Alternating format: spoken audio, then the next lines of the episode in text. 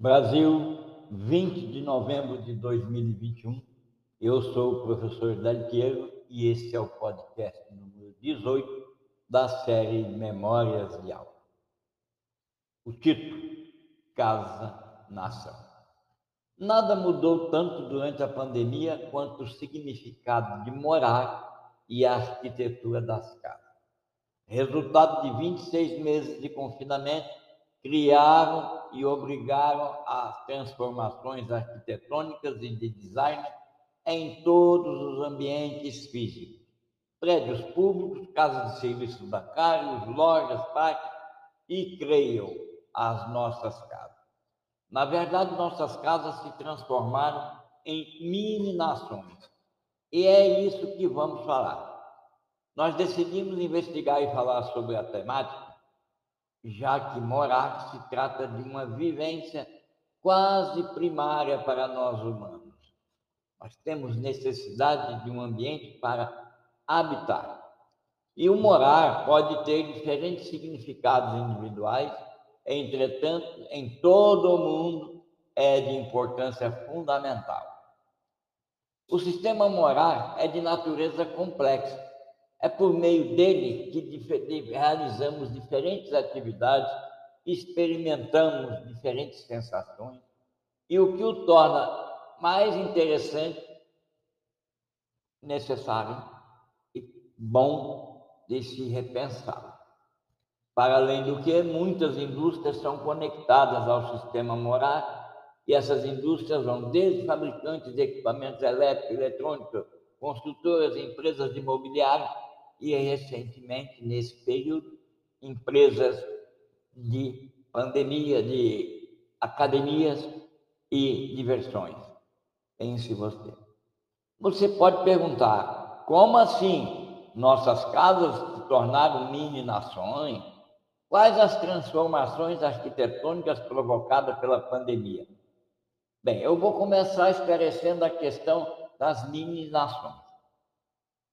As nações e países tradicionais criam fronteiras e as protegem. Fazem exigências para as pessoas que querem transpô-las. Atualmente, isso é assim com nossas casas. Quando a casa, foi, quando a casa se transformou no nosso único habitat seguro, foi exigido que ela criasse meios e métodos de a proteger. Como num reino a nossa casa hoje tem na porta de entrada a fronteira, e essa fronteira tem severos protocolos de controle. Estamos mais rigorosos no cuidado com a proteção do espaço contra ameaças externas. Sabemos que qualquer encomenda pode comprometer a segurança do nosso reino. A porta de entrada mudou o hábito de vida entre os moradores e entregadores de suprimentos e antes da Covid, e agora, quando se anuncia o fim, nós já podemos descortinar mudanças fundamentais na questão do morar. Pense você comigo. Antes da Covid, a casa era o espaço físico onde nós fugimos e íamos para a vida privada. Quando queria deixar o mundo, íamos para a nossa casa.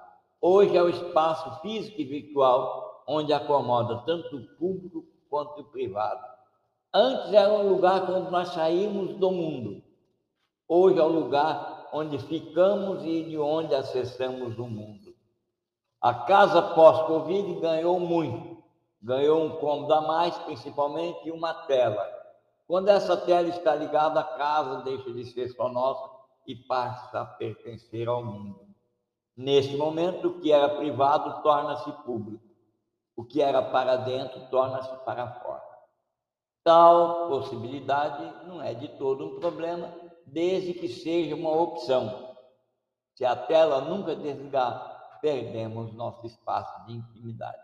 E aí chega aqui a recomendação: navegar é preciso, desplugar também é preciso.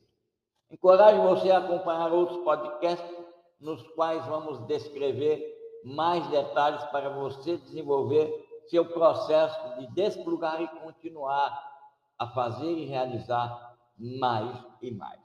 Até lá, um abraço.